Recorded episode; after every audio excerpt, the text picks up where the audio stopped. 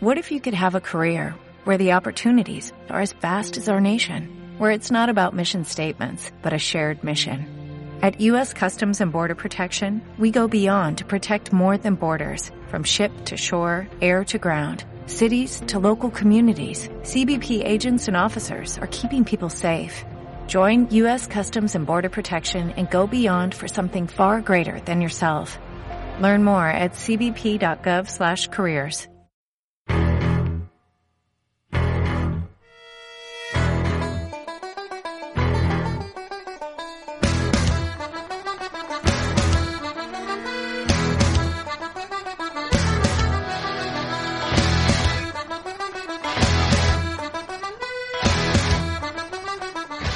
¿qué tal? Muy buenas. Bienvenidos un día más al podcast de básquet entre comillas. Bienvenidos a vuestro podcast de baloncesto de actualidad favorito.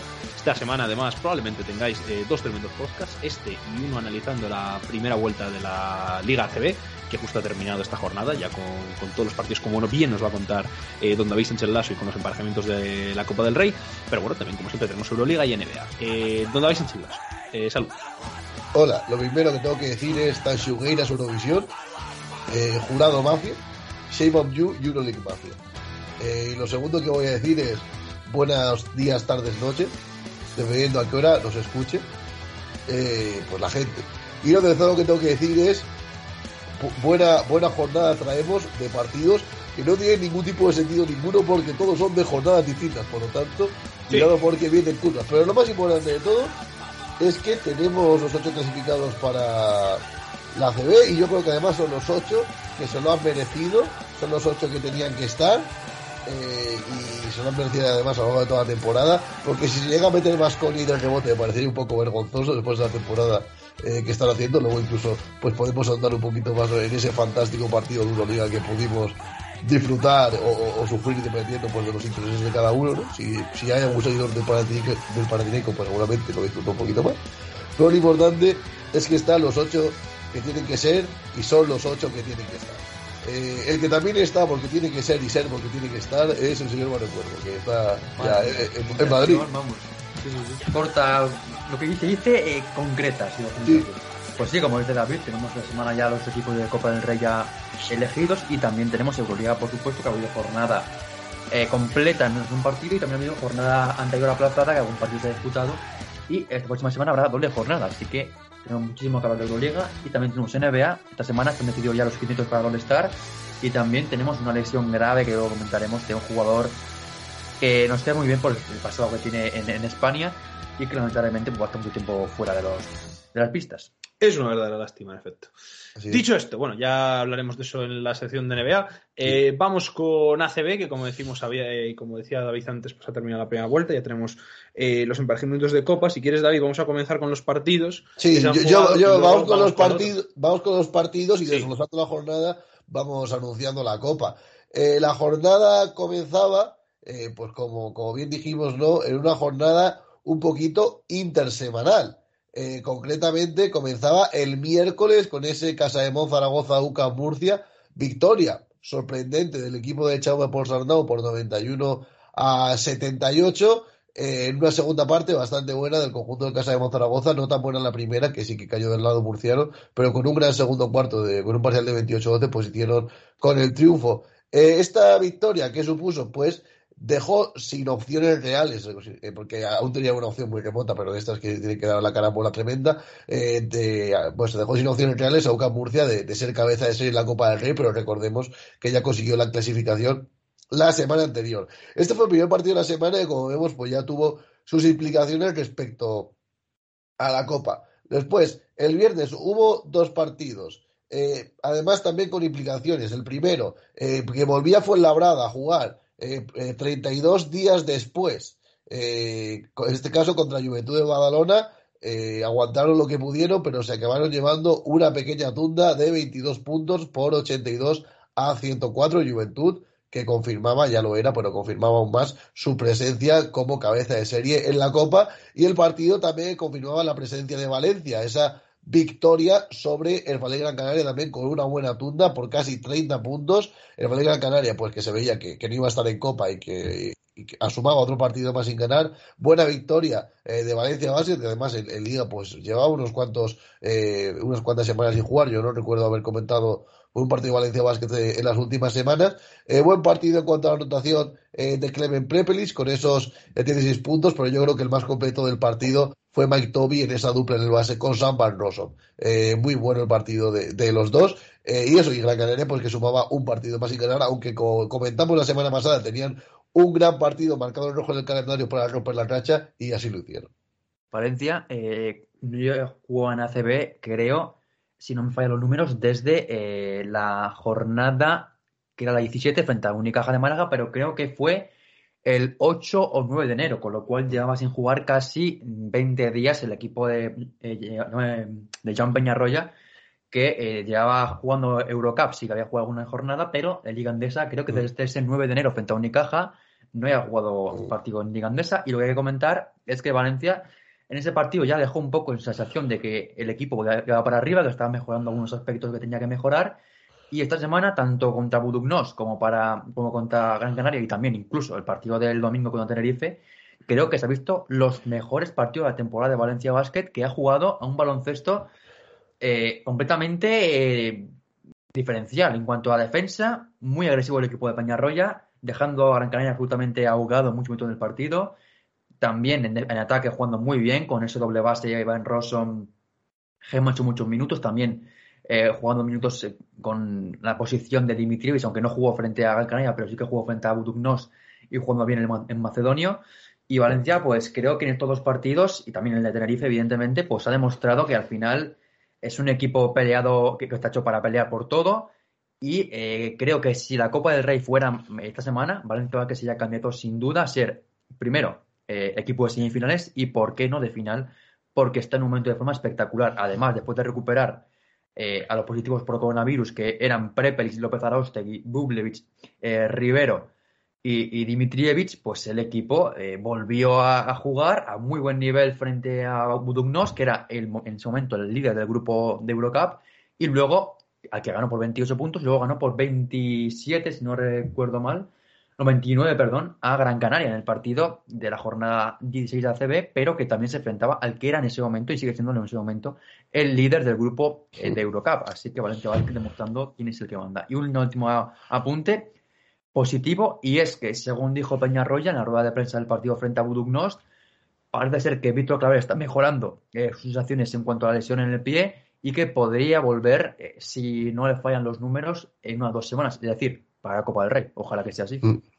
Pues continuamos con esta jornada. Hay que decir que después de partido, Valencia Basket prácticamente se aseguraba ser cabeza de serie en detrimento de, de Baxi como así al final ha sido.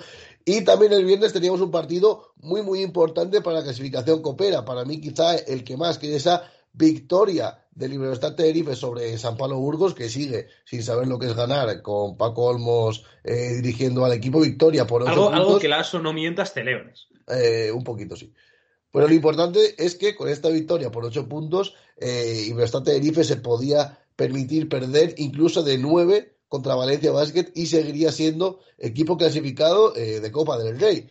Eh, más partidos antes de ese partido que comentábamos, ¿no? De, de Iberostar contra Valencia. Pues victoria de Milo Basket que sigue enrachado, ya son seis seguidas en este caso contra un equipo que empezó muy bien, pero como de costumbre va cuesta abajo y sin frenos. Unicaja de Málaga perdió por seis puntos contra Bilbao Basket, 86-77. Vi el partido, me gustó mucho Bilbao, me gustó mucho Damien Ingles otra vez, Damien Inglis, el francés, con ese eh, movimiento ¿no? de fade away en el poste, ahí de tiro de media distancia, totalmente imparable y totalmente infalible el amigo Inglis. Eh, también buen partido, una vez más, de Jeff Wizzy con un 13-13, cuidado, 13 rebotes y 13 puntos para el jugador americano.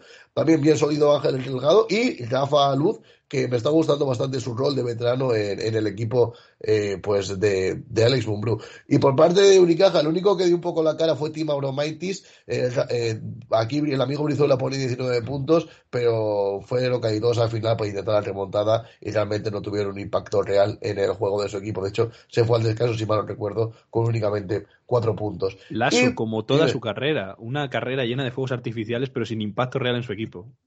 Yo, yo repito que no soy hater de Brizuela. No, no, por supuesto. O sea, yo le amo, ¿eh? Gracias, ¿eh? Gracias. Perdón. Bueno, continuamos con el partido importante para la Copa, ¿no? El que iba a decidir si Vasconia jugaba la Copa o no. Para que Vasconia jugase la Copa, como ya adelantamos, y Brostad Tenerife tenía pues que perder el partido de, contra Valencia por más de por más de ocho puntos. Perdió y Brostad Tenerife se cumplió esa premisa, pero no se cumplió ese límite de puntos. 78 a 80 victoria para el conjunto de Joan Peñarroya, que ahora sí certificaba pues ser esa cabeza de serie en la Copa, mientras que eh, Iberostar Tenerife, a pesar de la derrota, certificaba ese octavo puesto eh, que da acceso como última plaza a la Copa del Rey por sexto año consecutivo. Eh, una gran una gran, pues una, una, noticia, un equipo que recordemos que ascendió a CB hace tan solo 10 años. De hecho, el día que estamos grabando esto se conmemora el décimo aniversario de la victoria de la Copa Príncipe por parte de ese emergente eh, CB Canarias eh, por aquel entonces. También tuvimos en esta jornada partidos interesantes como el derby catalán, el Barça Juventud, un partido que el Barça solventó eh, bastante bien, muy buen partido de Nicola Provítola, una vez más, muy buena eh, primera parte de Nicola Mirotic, más desapercibido en la segunda, eh, pero un partido muy serio del Barça contra ahora mismo uno de los rivales más en forma del ACB y probablemente el gran Dark Horse de, la, de la Copa del Rey junto, bueno, junto a María Barça, que obviamente son los dos grandes favoritos. Como siempre, buen partido de Ante Tomic cada vez que vuelva al Palau. también victoria de Gran Canaria sufriendo contra Obradoiro, cortan la racha, eh, por fin recordemos que era desde mediados de, de noviembre sin ganar, eh, victoria por fin de Gran Canaria, gran partido de Dylan Ennis con 17 puntos, buen partido de Ige Slotter eh, con 12, Victoria muy, muy importante del conjunto de Porto y Fisac, que, como he dicho, pues recupera un poquito sensaciones en ACB con esta victoria contra Monbus Obradoiro, que corta pues las buenas sensaciones que había dejado en su, partido contra Breogán, donde había ganado con bastante solidez. Victoria de nuevo de Manresa, eh, y ya son cinco seguidas, en este caso contra San Pablo Burgos. Sigue sin ganar una vez más el conjunto de, de Paco Olmos, con Paco Olmos de entrenador, y ya es 0-5 desde que el ex del Breogán pues se encuentra en el banquillo de la ciudad burgalesa. Partido horrible de Burgos, tan solo 68 puntos. Muy buen partido de Manresa. Una vez más, Chiva Moneki, 17 puntos. Una vez más, Ismael Baco, 12 puntos, 5 rebotes. Una vez más, Yacuba Sima, otros 12 puntos. Y una vez más, Joe Thomason, que me está gustando bastante esta temporada. Está haciendo un poco regular algunos partidos, pero cuando tiene que aparecer, aparece. 15 puntos, segundo máximo anotador de su equipo. San Pablo Burgos, de momento, lo único que da la cara en este barco que se hunde poco a poco es el amigo, eh, pues Jack Lady. Han vuelto a, hacer otro fichaje, en este caso Tariq Phillip, que viene de, la Basketball Champions League, un base, veremos a ver qué tal le sale. Eh, creo que a Nikolic es fácil mejorarle. También ayer, bueno, el, el, domingo, tuvimos la sorprendente victoria de Andorra en el primer partido postigón Navarro contra el Real Madrid, muy condicionada, a mi parecer, por el partido que jugó el Real Madrid en Mónaco en la Euroliga, luego lo comentaremos ese partido con, con, las dos prórrogas y sobre todo el nombre propio de la jornada, Colin Miller McIntyre, con esos 28 puntos, 8 asistencias, el mejor jugador eh, de esta semana en la Liga Andesa y el mejor jugador de esta temporada de un dubitativo Morabanca Andorra que se llevó un triunfo de mérito asaltando el Withing Center, que siempre es complicado. Y el lunes ha acabado con el vergonzoso partido del Casa de Zaragoza, que ni siquiera ha comparecido eh, en el pabellón del Uro verdad en ese Fernando Martín, 77 a 55 para el conjunto de Josep María Reventós. Eh, segunda victoria del Fuenlabrada contra este Casa de Monzaragoza. El partido de Zaragoza ha sido horrible, tanto en ataque eh, con ese 0 de 13 en triples en la primera parte, pero especialmente en defensa, un equipo sin ninguna intensidad, eh, concediendo rebotes ofensivos absolutamente solo, también fallando mates. Eh, Dion Thompson no, no, llega absolutamente ningún tipo de desplazamiento lateral que se proponga, tiene más desplazamiento lateral Teresa Perales que Dion Thompson. Y. Pero es verdad. por favor. Esto es completamente cierto, esto es así. Y. Es que no puede ser. Y Rodrigo, y Rodrigo San Miguel, por favor, que eh, deje de engañar a la gente. Ese señor ya no puede jugar en una liga profesional de baloncesto. Eh, bueno, con todo esto, ¿qué nos queda? Eh, con este resumen express de la jornada CB, pues nos quedan los ocho clasificados para la, para la Copa del Rey, entre los cuales tenemos a cuatro cabezas de serie compuestos por Real Madrid, Barça, Valencia Basket y Juventud de Badalona y cuatro equipos que no son cabezas de serie, pero también se han metido en Copa del Rey, como UCAM Murcia, Baxi Manresa, Breogán, Río Brogan y Lenovo Tenerife. Estos serán los ocho equipos que estarán en Granada del 17 al 20 de febrero, es decir, dentro de dos semanas y media. Eh, y los cruces, que ha sido esta mañana de lunes cuando estamos grabando esto, pues los, ese, ese tremendo sorteo eh, que nos ha tenido que repetir como de la Champions, han quedado así.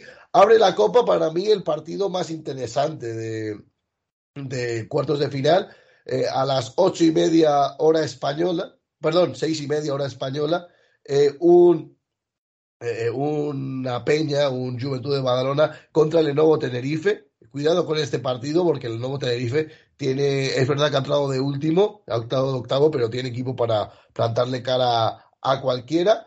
Continúa en ese lado del bracket un Real Madrid-Breogán, que para mí quizás es el partido eh, pues más desequilibrado, ¿no? Con, digamos, donde tiene más chances de pasar el favorito, eh, a las nueve y media ese mismo día. Por lo tanto, el Madrid y el Barça, en caso de enfrentarse, no lo harán hasta la final. Y siga el siguiente día el partido de octavos, bueno, de cuartos, perdón, el Valencia Basket también a las seis y media contra el UCAM Murcia, partido bastante interesante que creo que puede caer para cualquier lado entre dos equipos que han podido ser cualquiera de los dos cabeza de serie, al final ha sido el Valencia Basket, y cierra el derby catalán, que lo tuvimos hace poco, victoria de Manresa en la prórroga, y aquí se repite, ojo, cuidado este partido, el viernes 18 a las nueve y media, Barça, Baxi Manresa. Eh, yo la verdad, o sea, por, por, decir una, bueno, después ya tendréis como siempre el podcast clásico de previa de Copa del Rey eh, para comentar todos los enfrentamientos, pero a mí me parecen unos enfrentamientos súper interesantes. De hecho, has dicho tú, David, que el Breogán Madrid va a estar desigualado. A ver, probablemente lo esté, pero me parece que es un partido con bastante potencial. Me, parece, me parece el más desigualado de todo. Sí, sí, pero me refiero que hacía tiempo que yo no. Son muy igualados. Exactamente, es lo que te iba a decir. Hacía tiempo que yo creo que no teníamos una Copa del Rey mm. tan igualada y tan interesante en la primera, en esa primera fase. O sea, la verdad es que me ha encantado el sorteo y hay unos partidos interesantes. Vamos, el, de mm, el Juventud, el Nuevo Tenerife, me parece un partidazo. Bueno, el, bueno, el, Barça Manresa también lo es, el Valencia Murcia también lo es. Y realmente este Real Madrid-Breogán, hombre, evidentemente por nombre es, y por plantilla es el más desigualado, pero eh, yo recuerdo ese partido hace dos temporadas en la Copa del Rey de Málaga de 2020. Real Madrid, eh, Bilbao, perdón, que llegaba a Bilbao después de, haber ascendido el año anterior a la Copa del Rey y fue el equipo que más le compitió a ese Real Madrid, que luego ganó la Copa sin problemas ante Valencia y luego también ante Unicaja de Málaga. Así que, ¿por qué no va a ser este año el, Breogán el que más le complique la vida al Real Madrid, que luego puede que tenga un camino más sencillo con los rivales que le, que le vengan por delante? Así que Breogán va a ir sin ningún miedo a la Copa del Rey, a darlo todo con su afición, a disfrutar. Sin entrenador. Bueno, Mirsic es el entrenador actualmente del equipo. Y en Real Madrid va a tener la presión total para él. Entonces, eh, saben que no pueden fallar, que juegan ante un equipo con muchísima ilusión y que ya les compitió en el partido en el Pazo de los Deportes de Lugo, que ganó el Real Madrid, pero no compitió nada mal Breogán. Ahí estamos. Sí, sí, no, totalmente. Eh, bueno, Lasso, eh, ¿algo más? Eh, bueno, comentar que ya que no se ha acercado aún del todo la primera vuelta, aún faltan dos partidos, uno de ellos ya tiene fecha, será el 1 de marzo, es ese Barça Andorra y el otro aún no la tiene, que es un partido además muy interesante, eh, pues para la lucha por el descenso, ese Betis eh, Urbas Fuenlabrada, y esos son los cuatro equipos que aún no han cerrado su primera vuelta. Sin embargo, sí que tenemos pues clasificación eh, provisional, que no ha cambiado mucho, pero bueno, tenemos primero al Madrid, segundo al Barça, tercero al Manresa, cuarto al Valencia Basket, quinto al Juventud, sexto al Murcia, séptimo al Vichy Vasconia, octavo al Río Breogán, eh, noveno al Lenovo Tenerife, décimo al Sur de Basket, empatado a victorias con Breogán con Tenerife, y con Tenerife, eso sí, con un partido más. Un décimo tenemos a Gran Canaria, séptimo a Unicaja y a Casa de Zaragoza, ambos con siete victorias. En el puesto 14 y 15 tenemos con 6 a Moraván y a Mombusa Obradoiro, sube un poquito Moraván después de la victoria contra el Real Madrid. Urbas Fuenlabrada eh, con 5. Después de esa, bueno, ya con 6 también, porque aún no han sumado la victoria contra Casa de Monzaragoza, pero con 6. Eh, y con 4 hereda San Pablo Burgos, que sigue ahí en el fondo, en el pozo. Y Cosur eh, Betis con 3. Y para la semana que viene tenemos partiditos, cómo no. Tenemos ya una jornada canónica, esperemos, son todos los partidos de la jornada 21 y como siempre y como hacíamos habitualmente, pues vamos a recomendar un partido eh, cada día para, para gozo y disfrute de todos nuestros espectadores. Sin embargo, como los partidos del sábado, sinceramente, son un poco flojos, no nos vamos a engañar, eh, nos vamos a meter el domingo en la Tracón y nos vamos a ver a la una, un muy interesante, Lenovo Tenerife, UCAM Murcia. Y a las seis y media nos vamos a ver el partido de la jornada sobre el papel, ese, Real Madrid, Valencia Basket. Pues bueno, ese y cuidado con el de las ocho, que se enfrentan dos, dos equipos que están en mejor forma, ese Bilbao Manresa. Durante dos equipos que están, vamos, eh, en lo alto de lo alto y están peleando por esa, eh, esa posibilidad de estar en, el playoff de la próxima temporada de, de Ligandés. Eh, exactamente. Eh, bueno, eh, don Mario Cuervo, vamos, a, vamos con la Euroliga, ¿no? Que ya tenemos, tenemos claves normales, por fin. Tenemos claves normales, solo ha habido un partido que se ha aplazado, dos mejor dicho. Uno de la jornada normal, que era la jornada 23, si no recuerdo mal, sí, 23, y luego otro de la jornada, creo, recordar a 16 o 17, no recuerdo bien, que se aplazó no por positivo de coronavirus, como sí que fue ese Fenerbahce Maccabi que no podemos comentar, sino por, la, nevada, que fue por lo que se aplazó ese Panathinaikos Zalgiris que no se pudo jugar el pasado miércoles, que va a ser un partido aplazado de jornadas anteriores. Que nieve, que nieve. bueno, y antes, de, antes de nada... animo a la gente, perdona, a buscar las imágenes de la Acrópolis de Atenas Nevada porque son realmente espectaculares y se pueden hacer la idea de realmente la tremenda nevada que cayó en Grecia el otro día. Cayó en Grecia, cayó en Turquía, cayó también por zonas donde prácticamente han visto la nieve por televisión y de repente la ven en sus casas. Sí, eh, antes de, que hay que recordar que Atenas está al nivel del mar. Hay que decir eh, una cosa, una cosa muy, muy interesante y es que la página de la Euroliga, después de probablemente 20 años, ah, han decidido que es buena idea actualizarla, lo cual celebro. Yo estoy más de acuerdo con lo anterior. Sinceramente, me, me, parecía, Mario, me parece una de las cosas más feas que ha creado el ser humano en la anterior. No era bonita, pero era más accesible. Bueno, era más intuitivo. No está pero bueno.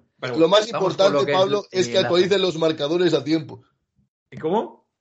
Que para los directos, que la actualización del marcador vaya más rápido. Oye, por supuesto sería maravilloso, sobre todo si está en segundo plano, pero bueno, eso ya creo que es una batalla perdida. Bueno, la jornada 23, eh, primero vamos a hablar del partido que se jugaron el, martes, que fue ese Real Madrid Kazán, en el que el equipo blanco ganó al eh, conjunto de Peraswitz, eh, además fue de manera contundente porque, aunque acabó, el marcador fue 85-68, el Madrid fue ganando hasta casi por 30 puntos al Unix Kazán que llegaba después de ganar al Barça en la jornada anterior, así que el Real Madrid que con una exhibición de juego ofensivo y también defensivo del equipo de Palo Lasso, sobre todo con un gran partido de Tavares con doble doble, 14 puntos y 11 rebotes y también 11 puntos para Valde, eh, el equipo blanco se impuso a un Unis Kazán donde solo sobresalió la figura de Lorenzo Brown con 13 puntos, además de Toño Yekiri también con 13 puntos y 3 rebotes, pero no pudo competir prácticamente en ningún momento el Unix Kazán ante un Real Madrid muy, muy superior y que demostró en ese momento por qué era líder de Euroliga.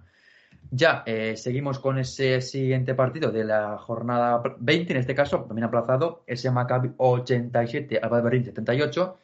Y ya vamos con la jornada 23, que eh, vamos a abrir primero con la primera clave, que es eh, ¿qué le ha hecho Asbel a la Provítola? ¿Qué ha hecho el equipo francés para merecer que la Provítola le meta en dos partidos 45 puntos con un 11 de 19 en triples?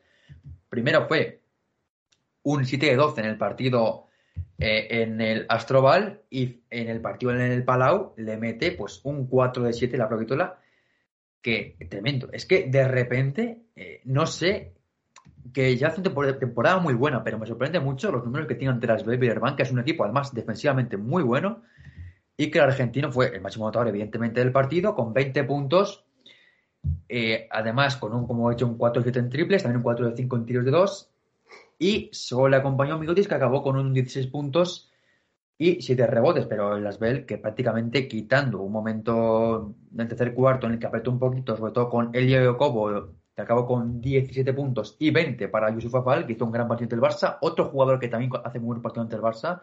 Le recuerdo que con el Vasconia hizo un grandísimo partido en el Palau. Creo que fue la temporada 19-20 en el Palau en ese partido, a primera vuelta que eh, Fal hizo muy buen partido con Vasconia, pero desde entonces lleva bueno, partidos más eh, flojos, pero aquí Fal hizo un gran partido ante el Barça con 20 puntos y 7 rebotes en 20 minutos y medio. Y Fal que nos ha dejado uno de los postes de la temporada Euroliga en el partido del martes contra el Bayern, además. Eh, además, y también su, bueno, su compañero de apellido no tiene nada que ver familiarmente, pero su compañero de apellido, Mustafa Fal, que también hizo un mate espectacular en el partido de Olympiacos frente a Estrella Roja, que es el siguiente partido que vamos me, a hablar. Me, he equivocado, era ese. Era ese. Yo, claro, es que había visto un fal. Que fal no ha hecho ningún había visto un fal contra un equipo en rojo y lo he asumido. No, no. Es Yusufa Fal. Eh, perdón, es Mustafa, Fal que hizo un mate espectacular frente a Estrella Roja, pero que no sirvió para nada porque su equipo acabó perdiendo frente al Estrella Roja post 72 a 76 en un partido en el que eh, el Olympiacos, con excepción de Bezenkov, pues estuvo negado del triple. El equipo de Barzogas que acabó con un 8 de 29 en triples, pero quitando el 4 de 7 de Bezenkov, la estadística se nos va hasta un 4 de 22. Mal porcentaje del equipo de Barsocas que parece que poquito a poco se empieza a desinflar un poquito el equipo griego con un buen partido de Bezenko, como he dicho antes, con 20 puntos y 8 rebotes. También de Lucas con 18 puntos y 4 asistencias, pero flojo, por ejemplo, de jugadores como eh, con solo 4 puntos en 32 minutos, 3 puntos para Quincy Acey, 6 para Tyler Dorsey con un 0 de 5 en triples, negado completamente el jugador ex de Maccabi.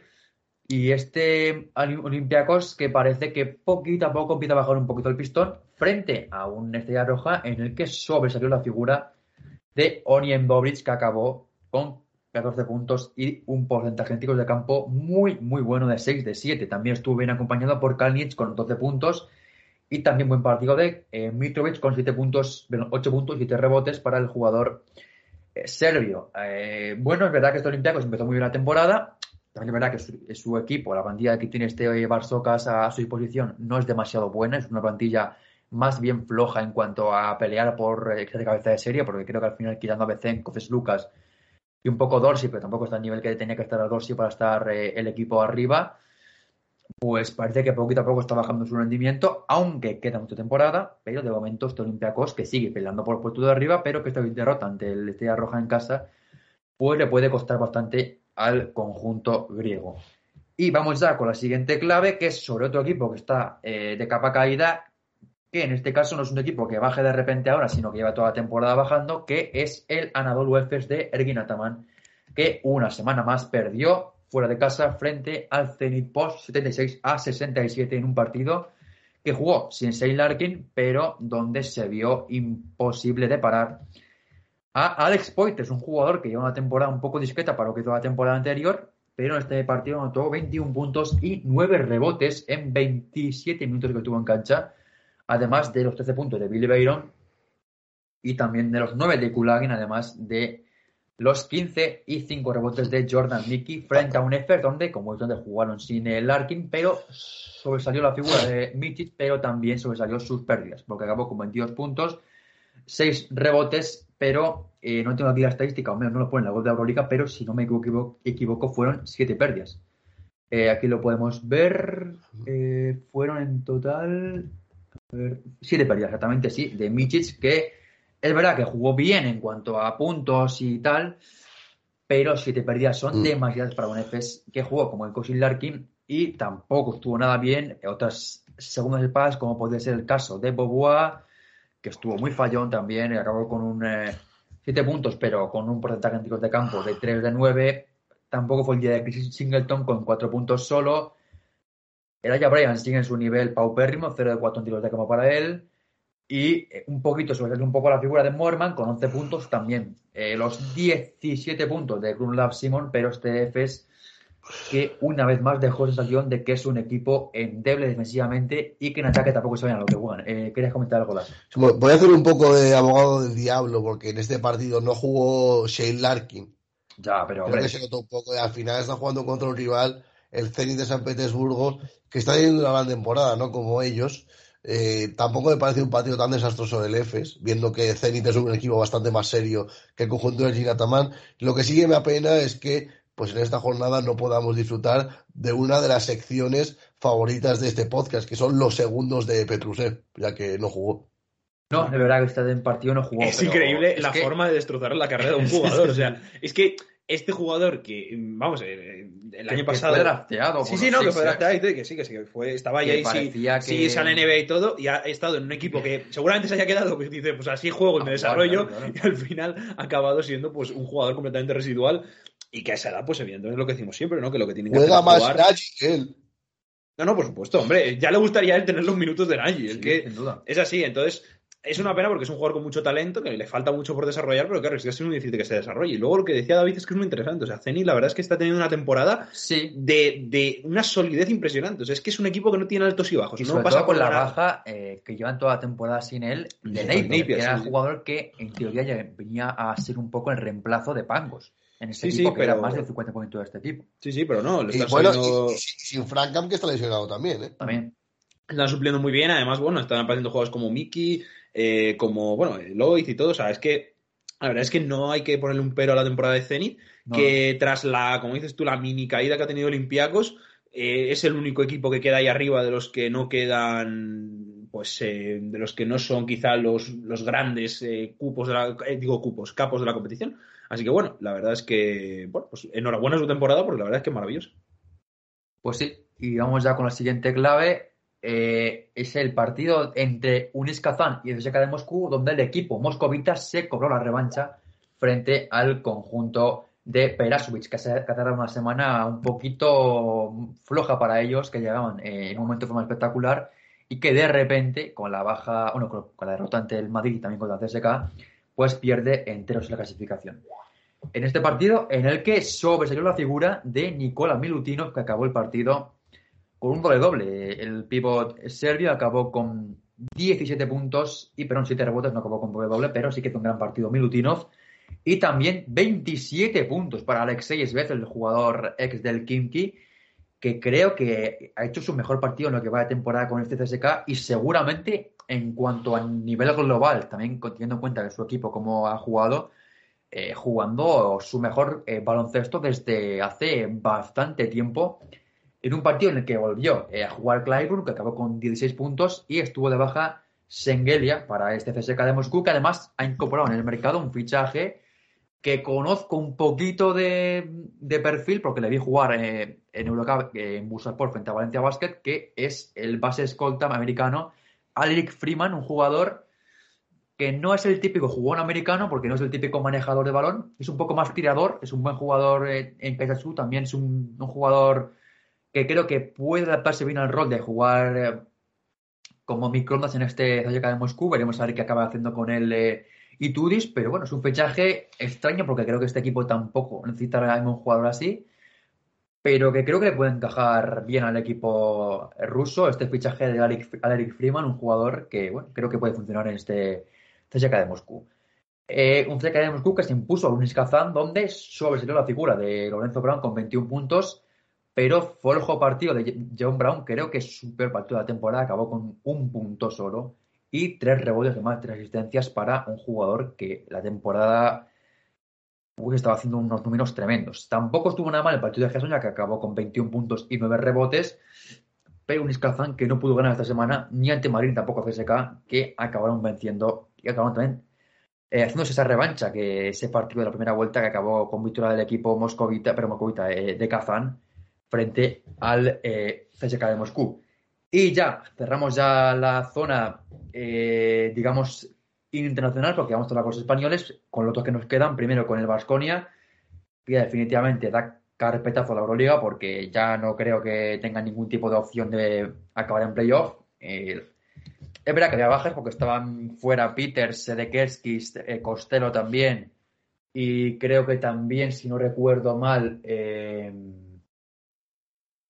eh, me falta uno, no me acuerdo exactamente de quién era ahora mismo, pero Vascoña jugó con bajas ante un Panathinaikos que también tenía bajas, porque no hay que olvidar que jugó este partido sin Daryl Macon y sin eh, Papayanis, que son para mí los dos jugadores Kutanedovic más importantes de este equipo.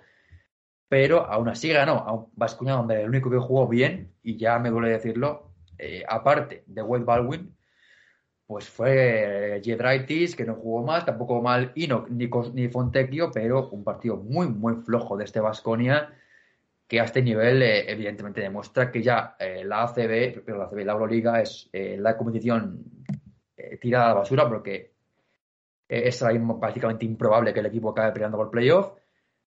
Y vimos a un nivel paupérrimo a este Vasconia, que ya del primer cuarto, eh, el partido con ese 22 de parcial, pues estaba prácticamente acabado. Luego en el segundo parcial, 16 a 12, tampoco mejoró Vasconia, que perdió al descanso de 18 puntos. Y luego ya en, el segundo, en la segunda parte, pues el partido se fue incluso hasta el 57-32, con el que se cerró el tercer periodo de ese parcial de 19 a 12 en el tercer cuarto, con lo cual 25 abajo, el equipo de, de Ispa, perdón, no pudo ni siquiera acercarse en el marcador ante un Panathinaikos que llegaba tras eh, varias otras consecutivas. Muchos problemas, la verdad, y sobre todo yo hay que alabar a Jedraitis que en un partido donde había que liderar se tiró 12 tiros. O sea, hoy sí, muy bien, eh, Rocas, sigue así. Eh, pese a uno de cuatro en triples, pero bueno, por lo menos eh, tiró 12 tiros, eh, lo celebramos. Pero sí, es preocupante lo de Vasconia. La verdad es que una cosa es perder contra equipos que son pues equipos de verdad, por así decirlo, y no y luego perder contra equipos disfuncionales cuyo objetivo no es ni siquiera ganar. O sea, al final es una gran diferencia y da mucha pena que probablemente este equipo pues acabe eh, pues ni siquiera pudiendo luchar por, por playoffs ni por nada, o sea, en la más absoluta indiferencia y en ese lado de la clasificación donde pues prácticamente no, no haces nada. Eh, a ver el año que viene cuál es la clasificación, porque yo creo que para esta poco se puede hacer, como bien has dicho Mario. Es verdad que, hombre, matemáticamente siguen estando. No, no, siguen estando como a dos victorias o tres, pero. son cuatro, pero. No, cuatro no, yo creo que son menos, ¿eh? Yo creo que son menos. Pero... Yo creo que son o tres o cuatro, pero igualmente es que no veo a este equipo ganando sus partidos ni, siquiera, aunque sea el octavo el es que está muy mal. Y sobre todo que han cambiado, que sobre todo que tras un cambio de entrenador has venido y no ha habido ningún cambio de imagen y es verdad que bueno que siempre se ha dicho lo de Baldwin pero a mí que bueno tampoco me parece que tenga tanto impacto real en el equipo y se está viendo. Y sigue siendo un equipo completamente pues eh, irregular que un día te juega muy bien otro muy mal y que yo creo que ya es que los jugadores que incluso estaban subiendo un poco el nivel, como puede ser Granger, o algunos destellos que, pues por ejemplo, podía tener a veces eh, Enoch, pues es que tampoco están. Enoch es verdad que este partido no jugó mal, pero claro, eh, es un jugador que mm, lleva unos cuantos partidos en las últimas semanas un poquito más bajo de esa gran forma que le vimos otras veces. Entonces, no sé, o sea, yo sinceramente lo veo muy complicado que lo puedan reflotar de algún modo. Es verdad que ganan algún partido, pero claro, no meterse en Copa, que ya es un palo, y después eh, estar toda la temporada de, Euroliga luchando pues por, por eso, por estar casi no los últimos, pues la verdad es que es un, vamos, un horizonte bastante, bastante extraño. Habrá que ver quién se queda, quién no, y yo eso es lo que creo que te Bueno, es que este Vascoña creo que está recordando mucho a lo que pasó la temporada 19-20, donde el equipo de, en ese momento de Perasovic, que fue destituido a mitad de temporada para que llegara Ivanovic, pues se quedó fuera de la Copa del Rey, como esta temporada también, y tampoco se metió en periodo de Euroliga, que al final ni se disputó, pero tampoco y, ganó la liga. ¿Eh? Y ganó la liga. Y ganó liga, así que por eso hay que decir que al final la temporada no está acabada. Sí, pero... Es complicado que la temporada, si una fase final excepcional, que se juegue todo a un partido, se pueda meter el equipo vasco en esa opción de alcanzar un título que parece ahora mismo imposible. Pero bueno, la temporada no está acabada, el equipo creo que a un partido por, por semana puede competir muy bien y es que ya no es eh, pensar la temporada que viene, es que este equipo no puede pensar que no se meta en playoffs, porque es un equipo que tiene jugadores de sobra para acabar en playoffs.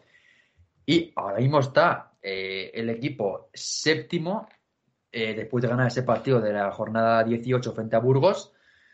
Está en playoffs, pero creo que tiene que. Es que no es, una, no es algo que tenga que intentar hacerlo, es que es una obligación para esta plantilla. Exactamente. Eh, Lasso, no sé si querías decir algo. No, que yo ya lo dije en su momento, ¿no? Cuando Vasconia ganó de un par de partidos seguidos en Euroliga, que no flipase, que seguís eh, siendo, digamos, eh, la última mierda. Y efectivamente el tiempo me acaba dando la razón, porque este equipo lo que tendría que haber hecho, y voy a poner, por supuesto, faltoso, es seguir con Ivanovic y, y echar la sinvergüenza de Wade Baldwin, que por muy buen que juegue, sigue teniendo una actitud deplorable en la pista. Sigue con malos gestos, sigue haciendo cosas eh, con mucha rabia, sigue que si tal, que si cual. Déjate de, de montar tu espectáculo eh, para demostrar lo frustrado que estás y céntrate en que tu equipo gane. Pesado, que eres un pesado, que has echado tú solo una figura máxima del club y ni siquiera estás consiguiendo ganar un partido por tu cuenta. Ya está. Queremos que juegue Alejandro Barrera, por favor. Y jugó, ¿eh? Sí, sí, no, metió un triple. metió un triple. Metió un Y eso demuestra lo malo que fue el partido, para que juegue Alex Barrera. A mí Alex Barrera es un jugador que me encanta, sinceramente, pero desgraciadamente no juega nada. De, qué te gusta de ver, te gusta verlo calentar eh, en el No, tío, en en- Burgos, en- Burgos, en Burgos jugó genial, a mí me encantaba en Burgos. Y Joyu también lo hizo muy bien. Es un Sí, jugador. sí, es verdad que vamos. es, es un, es un jugador que te. Eh, A ver, no es muy ojos. exuberante, pero está No te guay. o sea, enamora, es un tío es muy sólido, es un tío muy cumplidor. A mí es tipo de un, jugador que me encantaría es un mi Miquel Salvo de la vida. No, hombre, bueno, Nos salvamos un poquito es un mejor. poco mejor, yo creo. Pero bueno. sí, pobre hombre. Y ya cerramos con esta sección de Euroliga con el partido de la jornada que fue ese Mónaco Real Madrid que ganó el equipo de Pablo Lasso tras dos prórrogas por 84 a 90 en un Ole. partido en el que el equipo blanco pues tuvo que hacer frente a un Mónaco que llegaba en racha después de ganar dos partidos, no, eran cuatro partidos consecutivos y en un partido en el que destacó La variante alfa. Dwayne Bacon con 19 puntos y también con Alfa Diallo, que hizo un partido tremendo con 19 puntos y 5 rebotes, además de 4 recuperaciones y un eh, Mónaco donde el que estuvo más flojo pues fue su estrella, eh, Mike James, que acabó con 11 puntos y 7 asistencias, pero con un porcentaje en tiros de campo de 3 de 19. En un partido en el que el equipo de Sasa Obradovic pues compitió muy bien ante el Real Madrid, que llevaba, como digo antes de ganar al Uniscazo en la jornada anterior, el partido del martes, y el viernes ganó al Mónaco con un buen partido de eh, Gerson Yabusel con 18 puntos y 10 rebotes, el doble para el jugador francés. Del culo de hizo Un Europa. partido tremendo. En un partido que estuvo más flojo Tavares, porque acabó solo, solo, con 8 puntos y 6 rebotes, y estuvo mejor su compañero en el pivot, como Poirier, que acabó con 10 puntos y 14 rebotes. Pero el Madrid que ganó a este Mónaco después de dos prórrogas, como he dicho antes, y un partido muy sufrido, donde al final acabó perdiendo a Rudy Fernández, que jugó buen partido, acabó con 6 puntos, 7 rebotes y 5 asistencias, pero se lesionó eh, en el hombro en una entrada canasta al final del partido, al final de la segunda prórroga, y no jugó en el fin de semana frente a Andorra. Esperemos que pueda volver pronto a jugar con el equipo blanco, donde, aunque este partido no lo jugó, pero sí que jugó frente a Andorra, que no lo comentó antes David, ya jugó eh, después de superar ese problema del riñón, así que ya está el jugador francés de nuevo con el equipo de Pablo Lasso. Y ya cerramos la jornada de Euroliga y hablamos ya de la clasificación, que eh, la comanda, evidentemente, después de ganar dos partidos consecutivos, el Real Madrid, que está eh, líder de la tabla, que a ver dónde está ahora mismo la tabla. Mario, Mario está sufriendo con la Sí, página sí. de la Euroliga. Es que estaba Bueno, está en el mismo aquí- sitio, Mario, no, por favor. hombre. estaba ahí abajo. Estos son críticas, estos son críticas por críticas. Ah, A Mario no le gusta, le Primero gusta Real Madrid con 18 puntos, 18 victorias y 3 derrotas. Con 18 Segundo puntos. Barcelona con 17 victorias y 5 derrotas. Y Y más. tercero, a un mundo, está Armani Milán, que esta jornada ganó al Zalgiris por 65 a 58. Está el equipo de Messina con un balance de 14-6. Una victoria por encima de Zenit San Petersburgo, que está cuarto con 13-7. Y con 13-8 está quinto el CSKA de Moscú con un partido más, una derrota más que el Zenit. Luego ya están con 12 victorias tanto Olympiacos como Unis Kazán. Primero está el equipo griego porque tiene una derrota menos que el Kazán. Y octavo está Bayern de Múnich con esta victoria ante el Alba de Berlín en el derby alemán, que se pone octavo con 11-11 de balance. Una victoria más que el EFES, que está con 10-11 de balance y que ahora mismo estaría fuera de playoff. Décimo está Mónaco con 10-12. Y, eh, oye, pero oye una cosa, o sea, el Bayern octavo, ¿eh? es que es lo que decimos. Es que es un equipo que, como siempre decimos, es no, pero, pero, pero Pablo, Pablo, brillante, ¿eh? Claro, Pablo, claro, o sea, Pablo, que- Pablo, lo, lo del Bayern está muy condicionado por el calendario, eh, que mira los Bueno, que ha jugado. Pero si me- a mí me da igual que esté en el calendario o no. Lo que estoy diciendo es que es un equipo. Que decíamos a principio de temporada, ¿no? Y Este, este año no parece, este año no parece. Bueno, Bueno, es que la temporada pasada destacó porque estuvo no octavo, sino sexto. sí, quinto sí, bueno, la claro, pero, temporada. Espera pero que esta temporada que el equipo mucho peor, Más ahí, claro, es que ya está octavo. Es que el- lo complicado no es hacer una temporada tan buena como hizo el año pasado, sino es mantenerlo. Sí, sí, claro. Y Cincheri creo que está haciendo un trabajo muy, muy No, bueno no, esta supuesto. plantilla, que creo que es peor porque se le fue eh, Wade Baldwin y llegó un Corey Walden, que sí que ha tenido un partido muy buenos, pero tampoco está al nivel estrella, tampoco tiene temporada a Paul Sipsa, No, ni a- tampoco ni a Reynolds. Reynolds, exactamente, así que este equipo pues está Sí. octavo. Noveno, Efes, Efes, décimo Mónaco, luego ya un décimo con 9-10 de balance. El Fenerbahce, que esta semana no jugó, frente al siguiente, que es. Maccabi, que acabó bueno, que tiene un balance de 9-11. Con 9-13 está Alberderban, décimo tercero, y luego ya con 8 está Estrella Roja, décimo cuarto. Décimo quinto está Vascoña con balance de 7-14, y luego ya décimo sexto con 6 victorias está Alba de Berlín, séptimo con 5 está Panathinaikos, y cierra la tabla con 3 victorias solo en 19 jornadas el Zagreus de Kaunas, que es décimo octavo. Y esta semana que tenemos doble jornada, que empezará hoy mismo, el martes, con un partido de la jornada 24 que esperemos que se pueda disputar. Yo creo que sí, porque el Fenerbahce ya jugó la semana, eh, el fin de semana, jugó en Liga Turca frente al EFES, perdiendo por 20 puntos.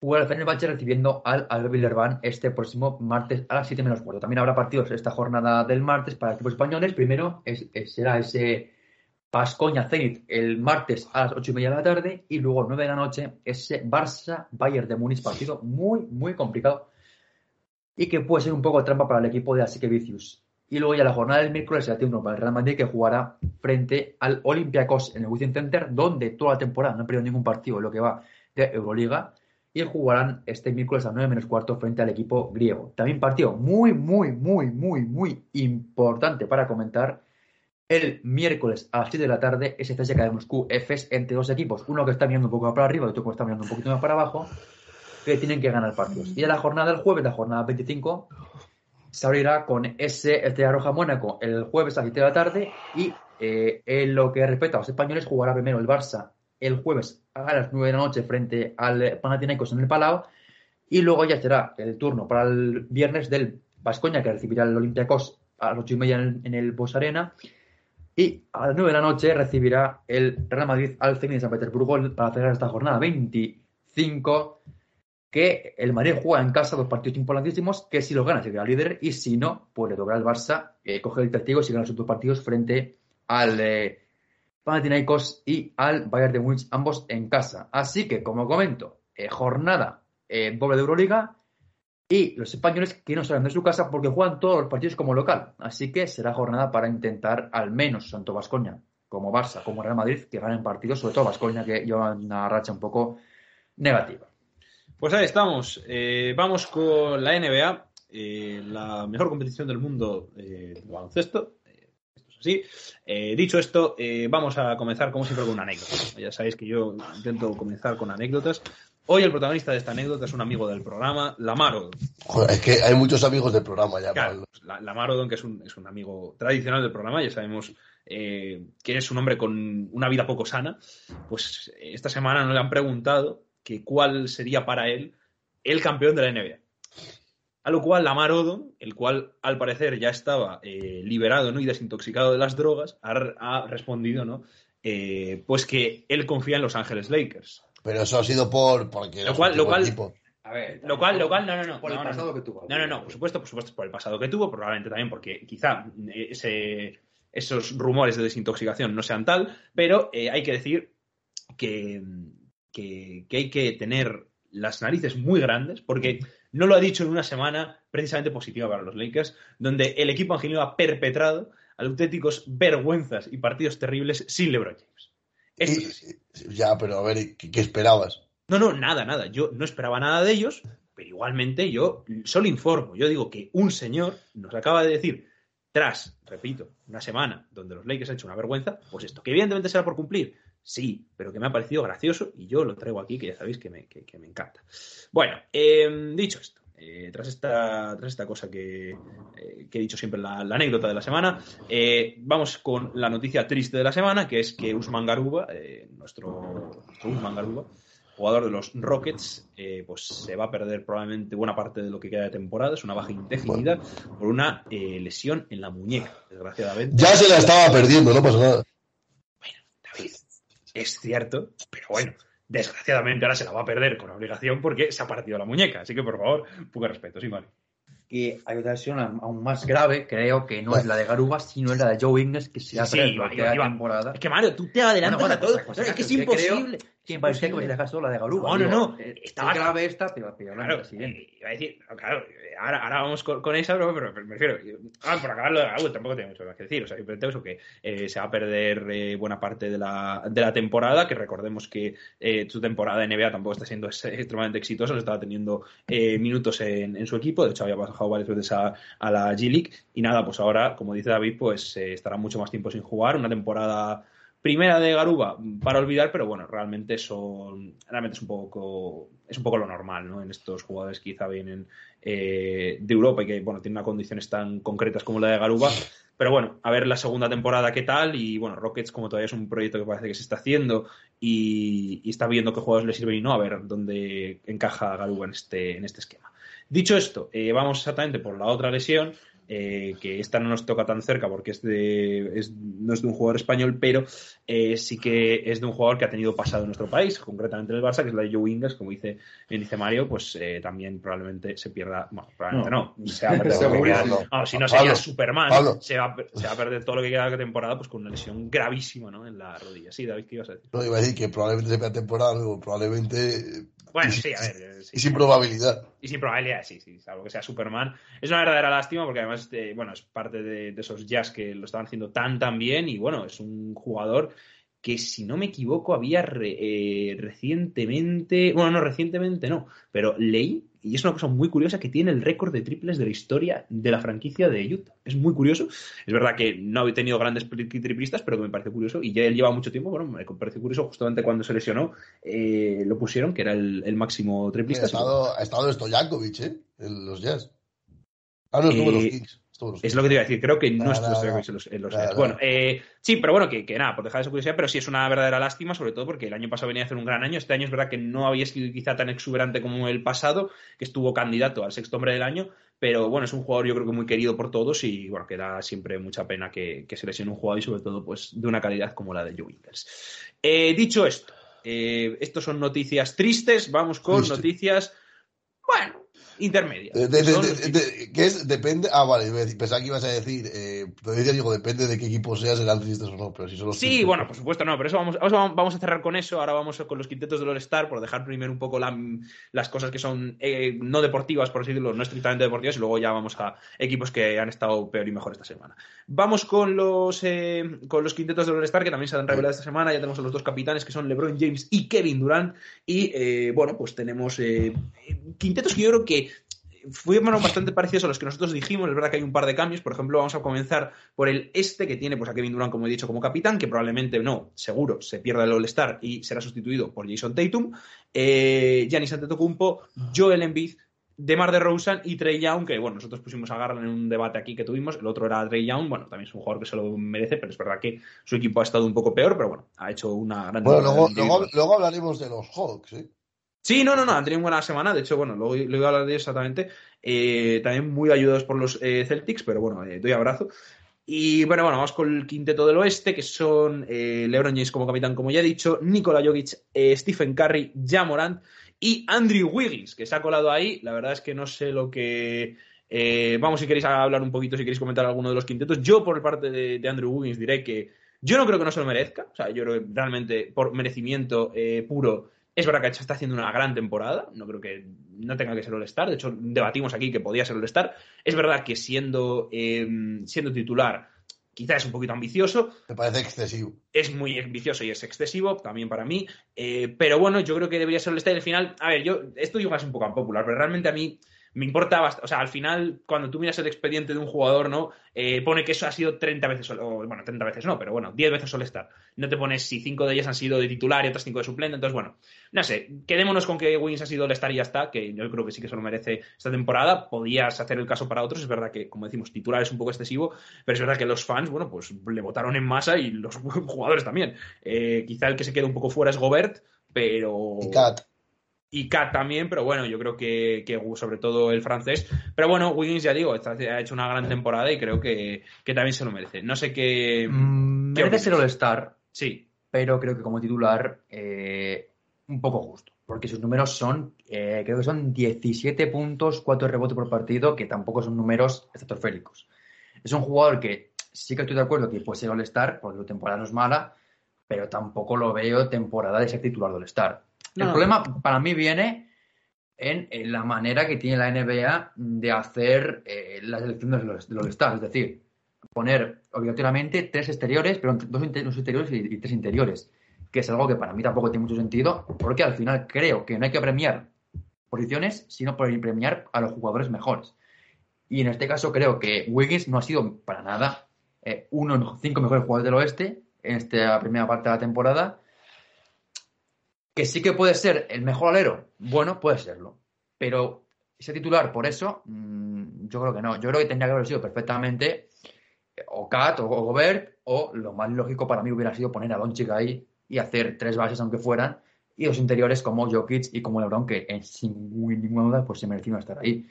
Pero bueno, al final la NBA tiene estas reglas y Wiggins pues va a ser All-Star como titular. Yo creo que para ser All- All-Star perfectamente puede hacerlo. Pero como titular, pues creo que tengo más dudas.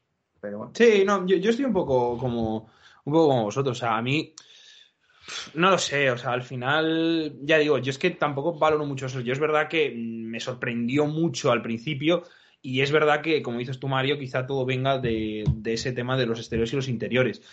Es un poco complicado. Al final, no sé, es que también a mí me cuesta mucho decir que no, que es un jugador que no merece ser titular o no se merece ser All-Star. Yo creo que se lo merece porque realmente es que ha hecho un, un gran año, sobre todo viendo de dónde venía el, el año pasado, ¿no? Que yo Claro, creo que, pero- que, que le veíamos un poquito a medias y sobre todo este año ha tenido un gran año. Es verdad que, Pero o sea, yo comparto ¿esto con vosotros.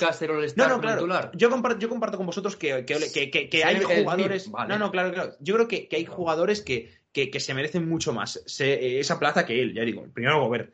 Pero bueno, yo ya digo, es que valorar un poco si es más o menos el, este buen hombre. Vamos, si. No sé, si es. eh, tiene más mérito por ser titular que suplente. Es que no sé, es el estar sin más. Así que no sé, yo tampoco lo valoro mucho, pero bueno. Sí, es verdad que podía haber habido otro, otro jugador ahí y que quizá el escogerle, no porque sea titular, sino porque le escoges por delante de ciertos jugadores y que es verdad que es un poco complicado. Pero bueno, eh, siguiendo, esta, siguiendo esta tónica, siguiendo, siguiendo esto, no sé si queréis comentar algo de, eh, del, otro, del otro quinteto, que bueno, tampoco tiene mucha esta, lo único lo de Trey Young, pero bueno, yo creo que... Bueno, por, estamos- por números puede. Sí, por números sí, pero bueno, yo creo que estamos más o menos de acuerdo de que el otro sí que sí que se, se merecía bastante. Porque yo lo de Yamorán tampoco es que haya tanto, tanto esto, ¿no? Tanto, tanto debate. No, Porque al final es un jugador que yo creo que lo merecía por es. encima, por encima de, De por ejemplo, que, Chris Paul, que es verdad es que, verdad que- ha ido de menos a más Doncic, pero yo creo que, luego miras que Morán es más el mejor completo. equipo de la NBA que no tiene ningún jugador en el Sí, equipo titular sí, y dices, bueno, pues es verdad que es un equipo que Dice lo coral que es. poquito, Sí, es una claro. individualidad de este equipo, pero bueno, sí que eh, resalta el hecho de que no haya ningún jugador como Chris Paul o Devin Booker que lo podría ser perfectamente. Pero bueno, ahí está el dato. Exactamente. Bueno, eh, dicho esto, eh, ya tenemos estas cosas extradeportivas. Vamos a cómo ha sido un poquito la semana en la, en la NBA, donde realmente tampoco han cambiado tantas cosas. Ah, bueno, no, Bueno. otra cosa extradeportiva. Eh, tema, tema McCollum, que parece que los Blazers están intentando traspasarle bastante fuerte. Eh, hablábamos bien de ellos la anterior semana porque había sido una buena semana para ellos. Esta semana, bueno, se mantienen en ese décimo puesto, es verdad que han bajado un poquito, han tenido algunas derrotas por ahí, pero bueno, parece que no confían demasiado en el equipo y parece que, que McCollum eh, pues es carne de traspaso, ¿no, Mari? Bueno, cada semana en Portland pasa una cosa distinta. La temporada, semana anterior comentábamos que había en el equipo con la recuperación de, de McCollum precisamente, con el buen nivel de Anthony Simons, también de Nasir Little y de Covington. Esta semana pues tenemos que comentar que Nasir Little se va a perder toda la temporada, pues una lesión en el hombro. Y hay que comentar también de McCollum, que aunque está jugando bien, pues parece que los Blazers eh, tienen intención de traspasarle, sobre todo porque ha surgido la posibilidad de los Pelicans que le ven como ese complemento ideal para juntarlo con Brandon Ingram y un Zion Williamson que no sé yo cuándo quieren verle otra vez de- en cancha. Por mi parte, decir que McCollum eh, creo que estaba bastante claro que no iba a acabar la temporada en Portland y si lo iba a hacer, pues iba a ser para ya prácticamente despedirse, porque no hay mucho futuro en esta plantilla, más aún viendo cómo Simons está llamando a la puerta a ser esa segunda eh, estrella exterior de este equipo. Eh, vamos a ver qué pasa, porque McCollum tiene un problema importantísimo que se llama su alto salario, que creo, creo que son 30 millones al año, con lo cual tendría que sacarse muchísimo dinero eh, en salarios del equipo de Pelicans para acabar eh, del traspaso. Y imagino que eh, algún jugador entraría de, del salario más o menos medio. Se habla de jugadores como Josh Hart, como eh, Zatolansky o incluso de Jackson Hayes, otros jugadores también como el propio Nick Alexander Walker o Trey Murphy. Pero bueno, veremos lo que pasa con este traspaso, que creo que cada año se habla más de ello y creo que esta base sí que va a ser real. Pero de momento, pues McCollum está jugando con Porran a buen nivel, en un equipo en el que es verdad que ya la semana pasada con las bajas parece que poquito a poco a, a menos, pero de momento sigue el equipo ahí en play-in. Y bueno, esta semana tienen partidos ante Oklahoma y Lakers para acabar de fortificar esa posición de play-in y de pelear por subir un poco posiciones. Pero creo que la temporada de Portland en cuanto a, a futuro está prácticamente ya acabada, aunque el tanking creo que no va a ser una opción. No, además, sobre todo porque hay algunos equipos que están eh, pues pasándolo muy bien haciendo tanking, o sea que les Claro. está dando bastante mejor. Dicho esto, eh, otro equipo de los que quería hablar es de los Denver Nuggets, porque hablamos la anterior semana de que iban muy bien eh, los Timberwolves y que incluso pues podían buscar, ¿no? Entrar en em, o los eh, sí, sobre todo los Timberwolves, ¿no? En posiciones de privilegio, ¿no? Fuera del play-in. Eh, y que habíamos un poco, ¿no? De que Denver podía bajar un poco de, por esas lesiones, pero es que es impresionante la temporada que están haciendo los Nuggets. Y yo creo que todo el mundo nos preguntamos dónde estaría este equipo si no tuviera tantas bajas, si no se tuviera casi a todo el mundo lesionado. Porque, mm, bueno, esta temporada, esta semana Jokic ha promediado prácticamente un triple doble, ha hecho partidos realmente monstruosos, como por ejemplo, bueno, el último que le gana a Milwaukee de 36 con Milwaukee con todos sanos. Es verdad que eh, bueno, algunos miembros del Big Three, sobre todo, por ejemplo, Middleton ha estado eh, un nivel un poquito más bajo, le ha costado un poco, yo creo que eh, esa salida de las lesiones, pero por lo demás, yo creo que es que el equipo de, de Mike Malone está haciendo una temporada impresionante. No sabemos dónde acabarán, porque es verdad que eh, eso, Utah, por ejemplo, está, viene de una racha bastante mala, pero, pero la verdad es que Denver tiene mucho mérito. Jokic, bueno, ganó el MVP el año pasado, pero quizá este año está haciendo incluso mejor temporada, por lo menos yo le doy incluso sí. más mérito, porque, porque es impresionante lo que domina los partidos desde tantos lados, ¿no? Desde la anotación, eh, yéndose a más de 25 puntos por partido en muchos de ellos, desde las asistencias, siempre estando en torno a las 10, rebotes yéndose a los 15, incluso 20 rebotes. Eh, la verdad es que es un jugador total, que este equipo pues le está ayudando mucho y que es el gran nombre propio, propio en un, en un, en un en una franquicia con muy mala pues con muy mala salud así que bueno sí es un sí. equipo eh, sobre todo estos Nuggets pero también hay que comentar de Jokic que la temporada pasada rozó la excelencia en ataque con ese, ese temporada espectacular y este año está mejorando un aspecto que la temporada pasada bajó bastante que era la defensa donde el señor está Jokic haciendo unos números tremendos para estos Nuggets así que eh, sin duda si no fuera por las bajas de Michael Porter Jr. y también eh, la de jugadores como eh, PJ Dozier, también eh, llevan partidos sin Barton, aunque ya ha vuelto por fin el jugador de los Nuggets, Jamal Murray también, bueno, es una plantilla muy, muy tocada de estos Nuggets, pero que aún así están quintos ahora mismo y peleando de ser calza de serie en playoff, están a una victoria de los Jazz, que tampoco están en su mejor momento, así que para nada descartamos que estos Nuggets acaben en cuartos, que sería para mí un mérito tremendo, porque la plantilla que tienen, quitando las bajas, eh, solo con Jokic prácticamente, y acabar quintos o cuartos sería para mí meritorio o no, lo siguiente. Es verdad que en el oeste está la cosa como está, porque con esos números en el este incluso le daría para ser mmm, cuarto, tercero y tal. Pero bueno, yo creo que su temporada es brillante, realmente brillante. Sí, sí, es muy buena, sí, desde luego.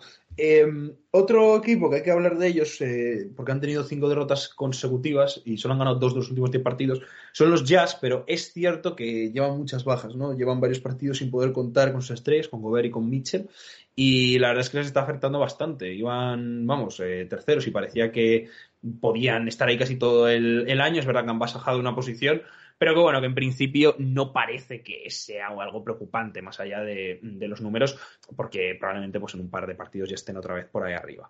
Eh, de Utah eh, viajamos a un equipo que también ha tenido muy buena semana, cabalgado para el que es para mí actualmente el MVP de la NBA, que es Joel Embiid y sus Philadelphia 76ers. Están actualmente terceros, con un balance de 30-19. Eh, y es que llevan cuatro victorias consecutivas, pero es que eh, hay un jugador en este NBA que es Joel Embiid que en este último mes se Padre. está saliendo, se está saliendo. O sea, enero es el mes de Joel. Creo que solo un partido estuvo por debajo de los 25 puntos. Es impresionante, uno o dos, ya no me acuerdo, pero impresionante lo que está haciendo el pivot de los Sixers, que está dominando bajo todas circunstancias. Está en defensa, está yo creo que en uno de los mejores momentos de su carrera.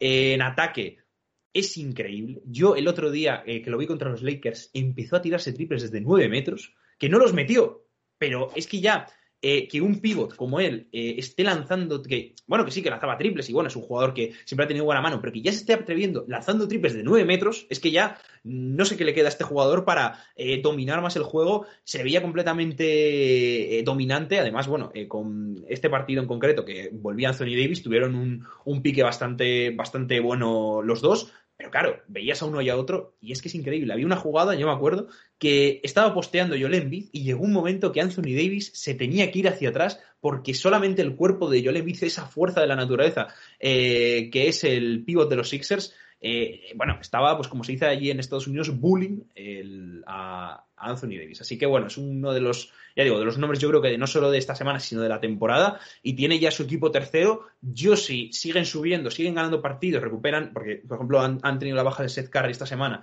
eh, recuperan jugadores y consiguen una salida durante un tiempo, yo no descarto que este jugador gane el MVP, tal y como están las cosas, tal y como está Curry actualmente, Durán que se va a perder muchos partidos, yo creo que es ahora mismo uno de los jugadores a apuntar porque me parece que lo está haciendo eh, muy, muy, muy bien. Eh, por otra parte, parte negativa, también parecida a la de los Jazz, es la de Brooklyn, que lleva cuatro derrotas consecutivas y estaban peleando por ser primeros de conferencia y ahora están sextos. Eh, la, parte, lo, la verdad es que el este está... Vamos, condicionado también por la... En un pañuelo, es lo que iba a decir, sí, condicionado primero por la baja de Durán y condicionado porque Harden, el hombre, hay algunos partidos que aparece, otros pues parece que pasa del tema, ya sabemos que hay esos rumores, ¿no? Y sea una lesión también. Y luego también está el tema de Irving, y que Irving, no puede jugar en casa. Que como Entonces, juega, exactamente, es lo que iba a decir, que Irving además... Hay días su- que juegan Claro, con tiene- un equipo de G-League. Sí, y tienes a, a un jugador como Irving que además que no puede coger el ritmo y yo, yo a mí sinceramente, o sea, esto quizá no Brooklyn es guste, o sea, una casa de puta.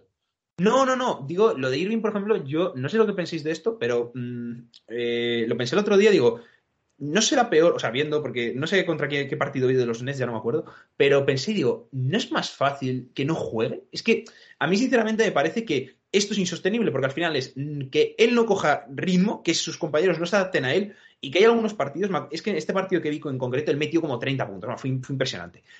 Pero el resto del equipo estuvo prácticamente desapareciendo, porque claro, eh, mm, se le ve como un jugador que juega lo suyo, que siempre ha sido un poco así, pero en esto todavía más, porque yo creo que no le consiguen adaptar de estar en unos partidos y otros no. Y de cara, por ejemplo, a playoff, me parece que puede hacer mucho daño, ¿no? Solo jugar fuera y que en casa te tengas que adaptar completamente a jugar sin tu estrella, porque no es que estés jugando sin, yo qué sé, la Marcus Aldridge, que es un jugador residual. Es tu estrella y es uno de los jugadores que más condiciona el sistema. Entonces, yo. Bueno, mm, se habló, eh, no sé si esto será muy cierto o no, que le iban a imponer una sanción por cada partido que no pudiera que jugara en casa sin estar vacunado. Que si hay una posibilidad, que creo que eran 5.000 euros por partido, que a Irving precisamente eso tampoco le duele mucho, y que creo que podría permitirle a su equipo contar con él para los partidos de casa. Pero A ver, no, sé lo hasta sé, qué punto será no sé hasta qué punto, viable. no sé hasta qué punto, porque al final eso es la legalidad del sitio.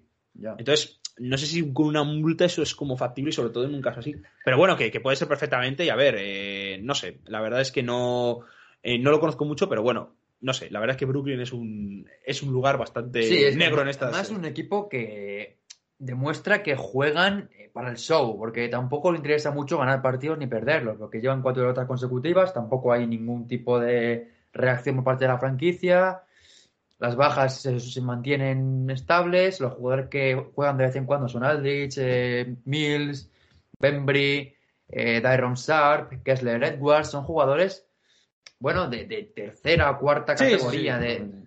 de, de un, un equipo para ganar el anillo, pero que los estos, estos Nets, pues como que tampoco les importa si acabar primeros o acabar sextos, séptimos, octavos, mientras acaban en playoff, eh, les da igual sea el rival que sea, porque sa- saben o creen que saben, porque al final luego hay que ver si lo pueden man- mantener en playoff o no, que jueguen donde jueguen, factor cancha a favor con el rival que sea o en contra, ganan igualmente.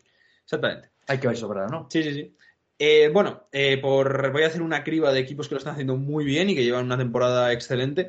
Eh, Phoenix, que lleva- ya alcanza las 10 victorias consecutivas. Eh, Golden State, que se ha repuesto un poco, aunque Curry sigue un poco por debajo de su nivel. Eh, hoy este, incluso tuvimos un, tiro prácticamente ganador de Clay Thompson en un partido que, bueno, alcanzan las cinco ante, los Nets. ante los Nets, exactamente. Eh, ante, no me acordaba yo. Acordaban las cinco, alcanzan las cinco victorias consecutivas y, bueno, pues también eh, los Memphis llevan tres victorias consecutivas. Digo lo de Memphis porque ya tienen cuatro partidos y medio de ventaja sobre Utah. Con esta mala racha eh, ha habido ese, ese cambio que hay entre los dos, pues ya esa brecha, digo, se ha, se ha, se ha hecho aún más grande. Y luego eh, también hay que hablar, que madre mía, se me ha ido aquí, que lo tenía aquí, eh, eh, eh, los, de los Hawks, exactamente. Muchas gracias. De dos equipos, exactamente. es que digo, tenía dos que, quería hablar a la vez, que son los Hawks y los Wizards, que van de la mano porque los Wizards esta semana ya han ganado su quinta derrota consecutiva, han caído de play-in para meter a los Atlanta Hawks que eh, han ganado, llevan ganados siete partidos de forma consecutiva.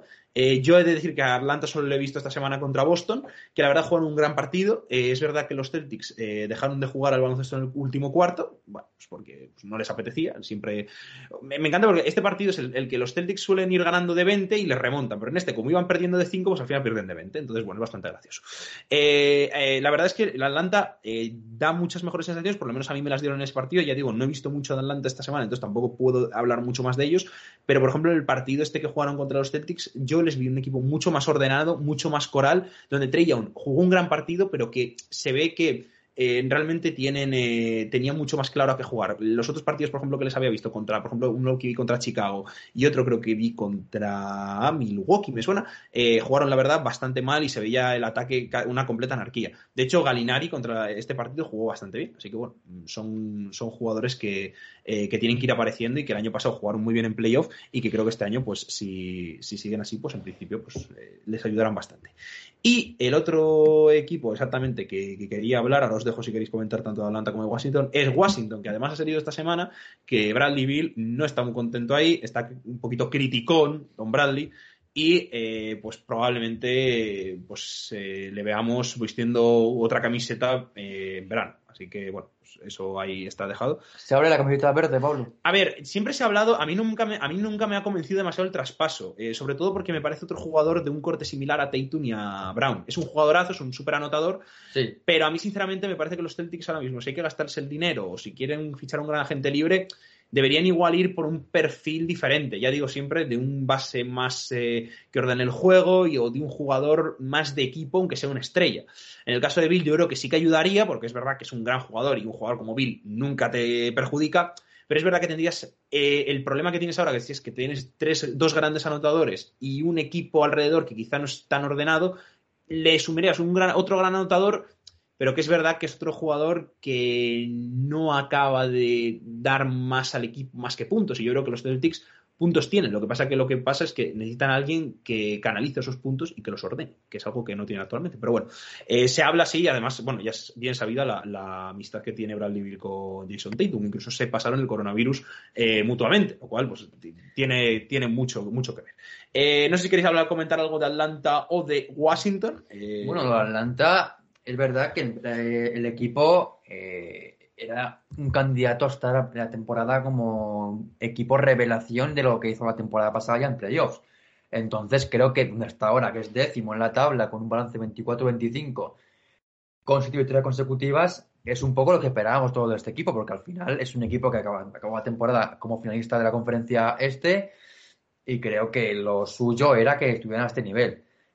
Han tardado mucho en hacer este buen baloncesto, pero creo que llega el momento justo para acabar la temporada, pues, ¿por qué no? Como eh, séptimos, octavos. Es verdad que cuartos o quintos o sextos les veo más complicado porque es una diferencia importante, pero al menos jugar el, play-in de balance con factor cancha a favor creo que es posible para este equipo de los Hawks, que ha encontrado a un muy buen Trey Young, a un buen John Collins, también Capela y jugadores de banquilla como Bogdanovich, como Calinari y otros jugadores que también aportan mucho para el equipo de Nate McMillan. Así que lo esperado era que estuvieran a este nivel. Han tardado muchísimo en hacer este buen baloncesto, pero bienvenido a Atlanta este buen nivel y ojalá que se mantenga durante la próxima, las próximas semanas y se mantenga en este buen momento del equipo. A ver, porque bueno, recordemos que, a ver, es verdad que ya siete victorias consecutivas, pero aún siguen muy abajo. Sí, sí. Aún siguen Hombre, a cinco victorias del, estaban- del sexto. Hace nada estaban eh, Sí, sí, no, prácticamente al nivel claro. de los Pacers. Sí, sí, por supuesto. Estaban, eh, vamos, a casi cinco victorias de, de, de- del play-in. Ahora mismo están ahí, en play-in, y todavía tienen margen para acabar, eh, al menos, yo creo que con factor cancha a favor. en el Va, play-in. a mí eso. Ah, bueno, sí, el play sí. El play sí yo No, el playoff no. Por eso, eso, yo creo que ahí eso. Pero bueno. Eh, y otro equipo que quería comentar, pero nada, este es un apunte, es un partido que me vi este año y la verdad, bueno, este año, jeje, gracioso, esta semana, eh, que fue el de, el de Cleveland contra Milwaukee. La verdad es que es un partido que me gustó mucho porque digo, bueno, a ver, Cleveland, este partido, que además era un, era un, bueno, un duelo casi directo por la cuarta posición, digo, a ver quién, a ver si van en serio, ¿no? A ver cómo van. Eh, fue una. No les nivel. arrasó- es lo que, sí, es lo que iba a decir, o sea, les arrasaron. O sea, eh, a, mi- a- a Milwaukee, digo, claro. Sí, sí. Eh, ganaron de 20, pero es que llevan, o sea, algo que yo valoro mucho de los equipos que es que ganan de 20 y siguen ganando durante todo el partido. Eh, Milwaukee no podía. Tenía los tres jugadores, tenía a Mi- a Middleton, a Holiday y a Antetokounmpo. Eh, sacaron incluso un- una estadística de que juntos solo habían perdido, que creo, creo como tres partidos en toda la temporada, una barbaridad, y, o cuatro, no me acuerdo. Pero es que actualmente ese partido, yo sinceramente hace mucho tiempo que no se lo veo a, un, una franquicia no Eh, tan joven, porque el mérito que tiene no salirse del partido, que tengas al MVP, bueno, al MVP de las finales en este caso, en el equipo contrario, eh, intentándolo todo, porque lo intentaba todo, intentaba irse para adentro, se iba contra. Jarrett Allen, se intentaban con Middleton, intentaban con Holiday, Y nada, nada. y en ningún momento pudieron acercarse. Es un partido de mucho mérito y que creo que demuestra la madurez de Cleveland y que este equipo, yo creo que no va a tener un bajón en esta temporada porque Bueno, es increíble. Tenga que están bajón, el play-in al menos es Sí, sí, sí, yo, algo yo lo he también, sí, hecho ya. Sí, sí, sí, pero vamos, que ya digo, a mí me pareció un partido de muchísimo mérito y, y que sobre todo que salieron jugadores, eh, Dean Wade, eh, bueno, Allen que siempre, siempre está, Garland también hizo un buen partido, pero bueno, que a mí me pareció que tenía, que, tiene especial mérito ese partido, bueno, quería reseñarlo porque, bueno, yo creo que es uno de estos partidos que eh, vertebran un poco la narrativa de estos equipos y sobre todo eh, que nos hacen ver la buena temporada y, y los frutos que están recogiendo del gran trabajo que se está haciendo desde el banquillo. Yo creo que Bickerstaff debería ser, eh, si no pasa nada, uno de los candidatos a mejor entrenador del año. No sé si el eh, mejor Bueno, entrenador del año, estaría porque hay ahí muchos. con Monty Williams otro año igual y también con Billy Donovan, que es Sí, está también, poco sí, mejorando. Ayer le pude ver el partido contra Portland y me gustó mucho Chicago Bulls, sobre todo la segunda parte, jugando en ataque con una- con un movimiento de balón muy bueno, con un movimiento también bien en defensa. Y bueno, parece que con la baja ahora de Garuso y Lonzo Ball, un tiempo de baja, van, pueden perder un poquito eso, pero han recuperado ya a Lavin, también está Busevich a buen nivel, de Rosen también.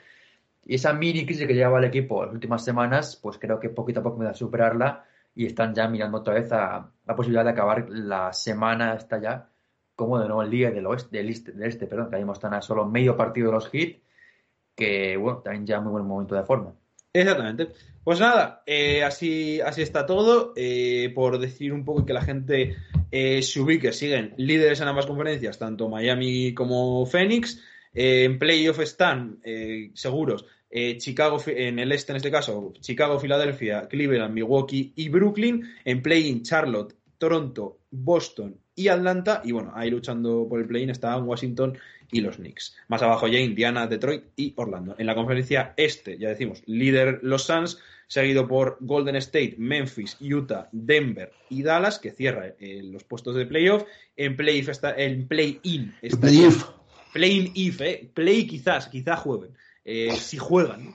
Eh, eh, Los Ángeles Clippers, eh, Minnesota Timberwolves, Los Ángeles Lakers y Portland y ya fuera de play-in, pero bueno, luchando por esas posiciones, aunque ya a una distancia considerable, dos partidos y medio, San Antonio eh, y New Orleans Pelicans y ya parece que hundiéndose en la miseria con esas seis derrotas consecutivas además, Sacramento, Oklahoma y Houston. Esto es todo por hoy.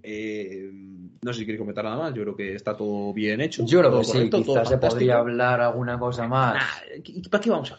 Pero Sí, no, no, no sé. al final creo que estamos en un momento de temporada en el que lo importante ahora mismo no es el baloncesto, sino lo que pasa en los despachos, porque creo que puede haber Bueno, estas Sí. dos semanas mucho, mucho movimiento, porque además se ha, se ha dicho desde la propia NBA y también periodistas especializados que este mercado va a ser muy, muy atractivo porque hay una agencia libre este verano un poquito flojita. Sí. Entonces va a haber mucho movimiento en este mercado de traspasos que se cierra después del All-Star.